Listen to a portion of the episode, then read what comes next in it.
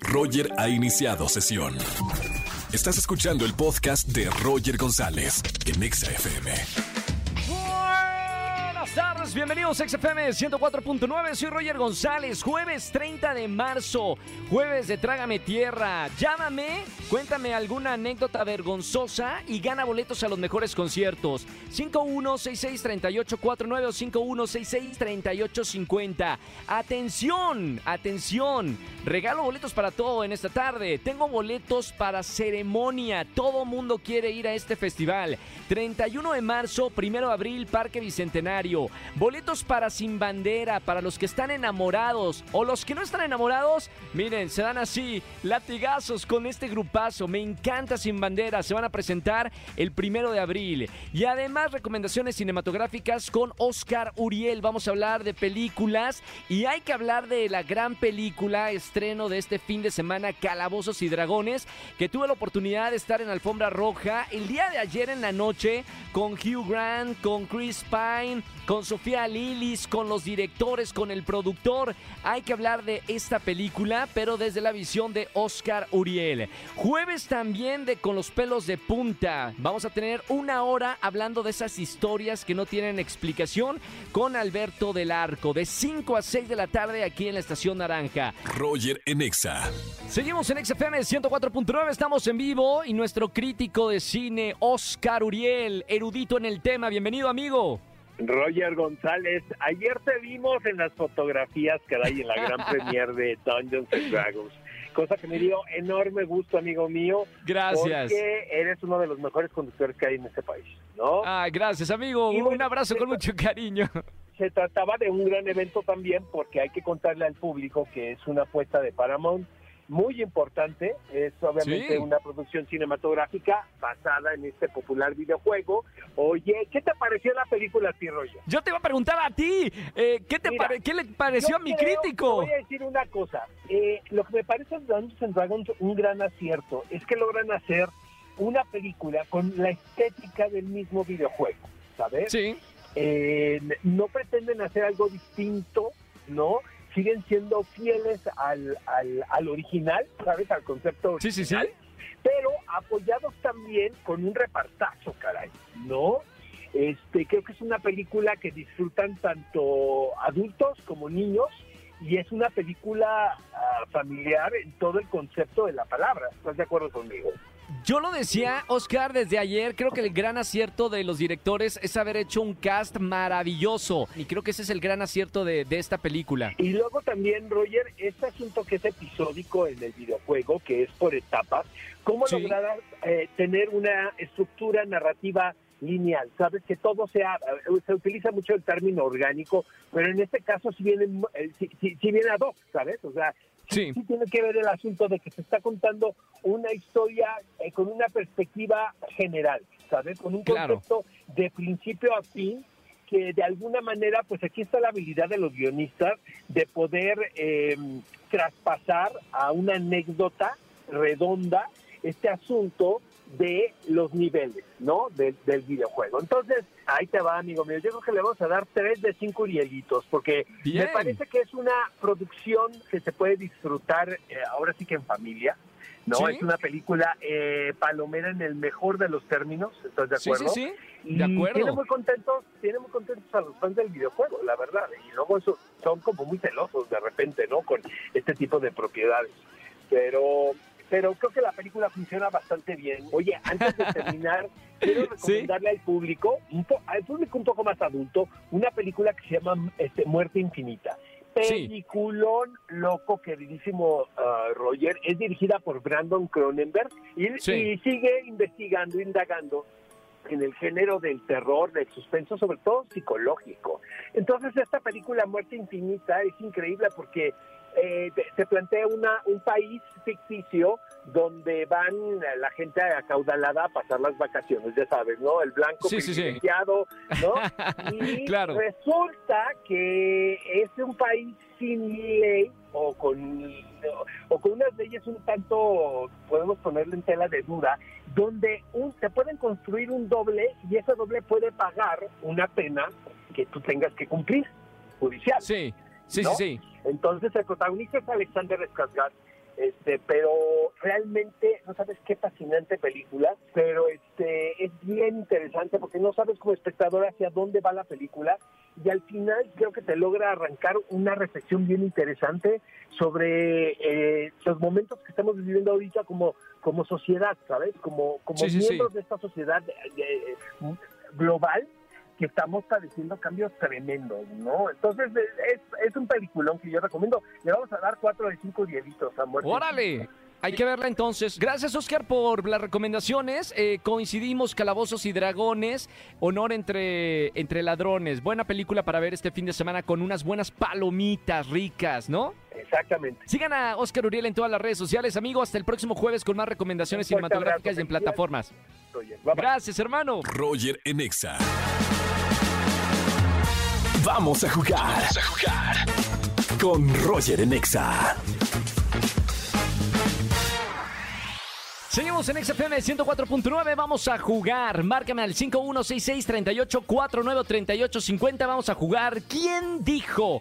Les voy a dar frases de personalidades, frases famosas, y ustedes tienen que adivinar 3 de 5. Ya tenemos una llamada. Buenas tardes, ¿quién habla? Bueno. Hola, buenas tardes, Jennifer. Jennifer, ¿cómo estamos, Jenny? ¿Todo bien? Todo bien, muchas gracias. ¿Tú? Muy bien. ¿Cuántos años tienes y a qué te dedicas, Jennifer? 28 años y soy empleada federal. Perfectísimo. Bueno, Jenny, esto es muy sencillo. Son frases famosísimas de alguna de las personalidades mexicanas del espectáculo. Te voy a dar opciones. Tienes que adivinar 3 de 5. ¿Está lista? Sí. Vamos a jugar. ¿Quién dijo? No te hagas la europea. ¿Lo dijo Lupita D'Alessio? Eh, ¿Lo, dijo Laura Bozo? ¿O lo dijo Niurka Marcos? No te hagas la europea, le dijo alguien. Niurka. ¡Correcto! ¿Quién más, no? Muy bien, vamos con un acierto. Vamos con la que sigue. ¿Quién dijo? Tú no eres vínculo de nadie, tú eres el puro tres puntos suspensivos. ¿Lo dijo Alfredo Adame? ¿Lo dijo Eduardo Yáñez? ¿O lo dijo Roberto Palazuelos? ¿Tú no eres qué, perdón? Tú no eres vínculo de nadie, tú eres el puro y tres puntos suspensivos porque palabra antisonante. Alfredo Adame, Eduardo Yáñez o Roberto Palazuelos. ¿Quién habrá dicho? Eduardo Yáñez. ¡Correcto! Bien. También pudo haber sido Alfredo Adame, ¿no? Que se meten todas. Muy bien, vamos por una, una correcta más. Eh, Jenny, ¿quién dijo? ¡Sonríe! Quiero que sonrías, que nadie te quite eso. Esto es tuyo.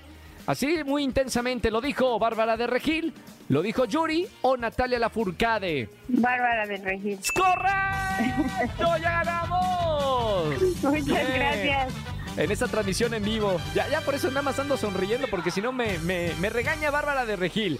Bien, Jenny, ya tienes boletos para alguno de los conciertos en esta tarde. Gracias por marcarme a XFM 104.9. No vayas a colgar para tomar todos tus datos. Perfecto, muchísimas gracias. Bonita tarde. Chau, chau. Igualmente, bye. Bye. Roger Enexa.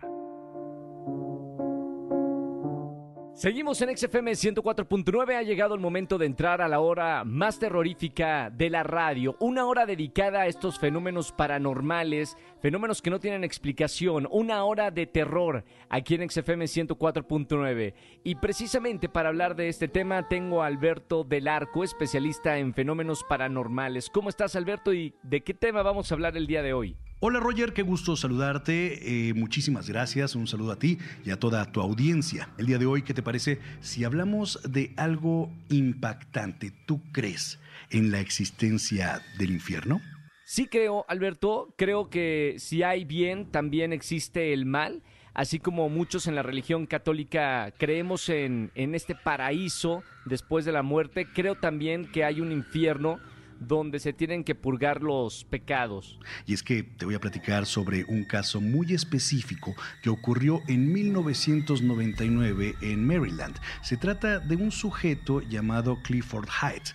Esta persona tuvo un terrible accidente en una carretera. Él no quedó nada bien puesto que apenas si pudo sobrevivir. Esto le ocurrió cuando tenía 31 años de edad. Y bueno, pues para no hacerte el cuento muy largo, esta persona se fue directo al hospital, estuvo en coma y cuando regresa del coma, él aseguró haber estado en el mismísimo infierno. Él aseguró que, que- que estuvo en el infierno y los demás le creyeron. Por supuesto que hubo muchas personas que no creyeron del todo sobre su existencia o Claro. de que él había estado en este espacio y que se trataba nada más de alguna alucinación, aunque muchos médicos decían que difícilmente podría haber alucinado este tipo de cosas de acuerdo al medicamento que le habían dado. Pero aquí es donde empiezan a surgir muchas cuestiones sobre si estuvo o no en este terrible sitio a donde van los condenados. Ahora, también le preguntaron que si él consumía algún tipo de droga, si había bebido algo como alcohol cuando tuvo el accidente, pero él es una persona completamente sana y que jamás había pasado por algo así. Entonces es una situación súper extraña. Y es que dice que estaba en un lugar terrible donde olía azufre, donde el fuego nunca cesaba y además veía garras como de seres tipo monstruos espantosos que estaban hostigándolo y atosigándolo. Qué miedo. Esto lo comenta después de que vuelve de este trance, de este coma, y bueno, pues al parecer no quedó nada bien, puesto que fue dado de alta y algo extraño estaba ocurriendo cuando volvió a su departamento. ¿Qué pasó en su departamento, Alberto? Me tienes en este momento con los pelos de punta, tal cual el nombre de, de esta hora dedicada al terror aquí en Exa. Él alquilaba un departamento y empezaron a quejarse todos los vecinos. Decían que todos los días, todas las noches, no dejaba dormir a todo el mundo, puesto Sí. que ponía su estéreo a todo lo que daba la música. Y que pues descubrieron que cuando llega el casero a decirle, se están quejando de ti, oye, pues eh, tienes que bajar la música.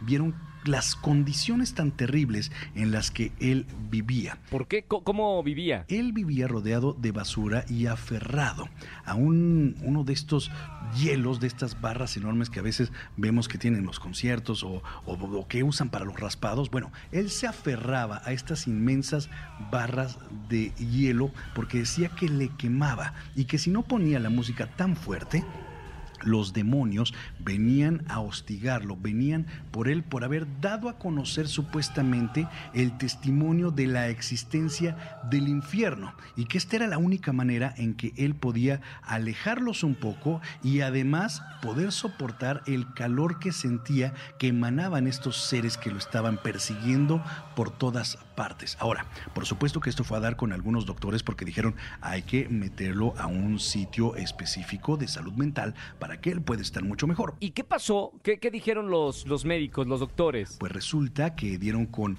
algo interesante. Hubo tres doctores, tres médicos que lo vieron. Dos de ellos, por supuesto, que dijeron que se trataba de algún tipo de daño cerebral que había sufrido tras el accidente y le habían despertado pues esta parte, ¿no? De ansiedad y de esquizofrenia de que estaba viviendo prácticamente en un infierno. Pero dicen que también hubo un médico que apoyó todo lo que decía porque estuvo pues prácticamente vigilándolo muy de cerca y que escuchaba ruidos tan terribles que salían de él que decía que ningún ser humano podría producirlos y que esto lo aterró y que fue parte del argumento por lo que dijo que este señor, Clifford Heights, vivía en un completo infierno. Qué miedo. La realidad es que hay personas que creen, otras personas que no creen, pero a lo largo del tiempo nos hemos dado cuenta de que los que hablan de que han conocido una parte de este sitio, el infierno, podrán no creer en el cielo,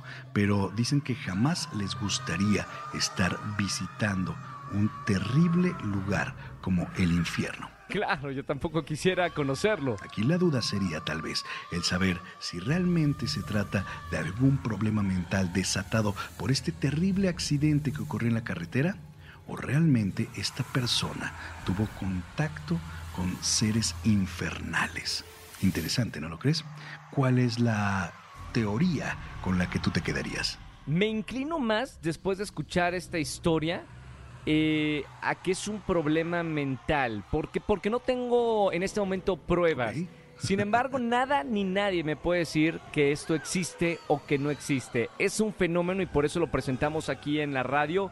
Pero bueno, cómo se desatan también los problemas mentales, ¿no? Puede ser, y lo hemos visto en esa sección, por, por posesiones demoníacas que luego terminan en una enfermedad mental.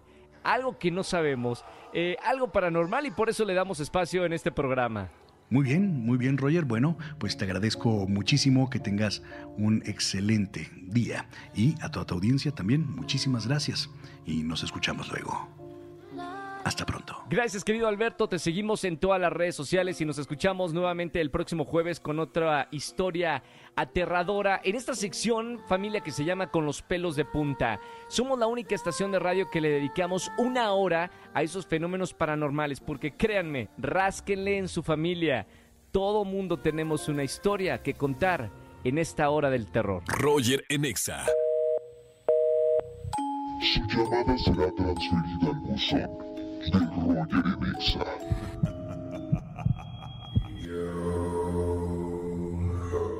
En casa de mi suegra he tenido varios acontecimientos. En una ocasión cuando mi hijo estaba bebé, fui yo únicamente con él y mi suegra me, enfatizó mucho que lo tapara en la noche para que no tuviera frío. Él siempre se destapaba porque pues era un bebé como de unos ocho meses aproximadamente. Siempre pateaba la sábana y se destapaba. Eh, en algún momento de la madrugada yo me desperté y la puerta del cuarto se iba cerrando. Y volteo a ver a mi hijo y mi hijo tenía la, la mantita puesta, pero bien arremetida por los dos lados, como que lo habían tapado. Entonces yo le dije a mi suegra pues al otro día y no se aguantó las ganas y lo fue a tapar. Me dijo, no, yo no me paré. Yo vi la puerta cuando se estaba cerrando. No, yo no me paré de verdad.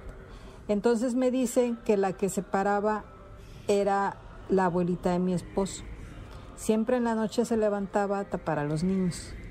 Por eso no me dio miedo porque pues yo siento que los estaban cuidando. Roger Enexa. Familia, que tengan excelente tarde-noche. Gracias por acompañarme en la radio en XFM 104.9. Soy Roger González. Señoras y señores, jueves de Trágame Tierra y además de Con los pelos de punta. Un éxito esta nueva sección contando historias aterradoras. Si tienes una historia de terror, márcame o déjame un audio en mi WhatsApp personal 5543662957 para que te escuches en la radio y que más de 4 millones de personas estemos contigo. Porque hay historias que no tienen explicación y luego a no toda la gente nos cree. Que tengan excelente tarde-noche. Síganme en todas las redes sociales. Roger GZZ. Hasta el día de mañana, 4 de la tarde, aquí en la Estación Naranja. Chau, chau, chau, chau. Escúchanos en vivo y gana boletos a los mejores conciertos de 4 a 7 de la tarde por Exa FM 104.9.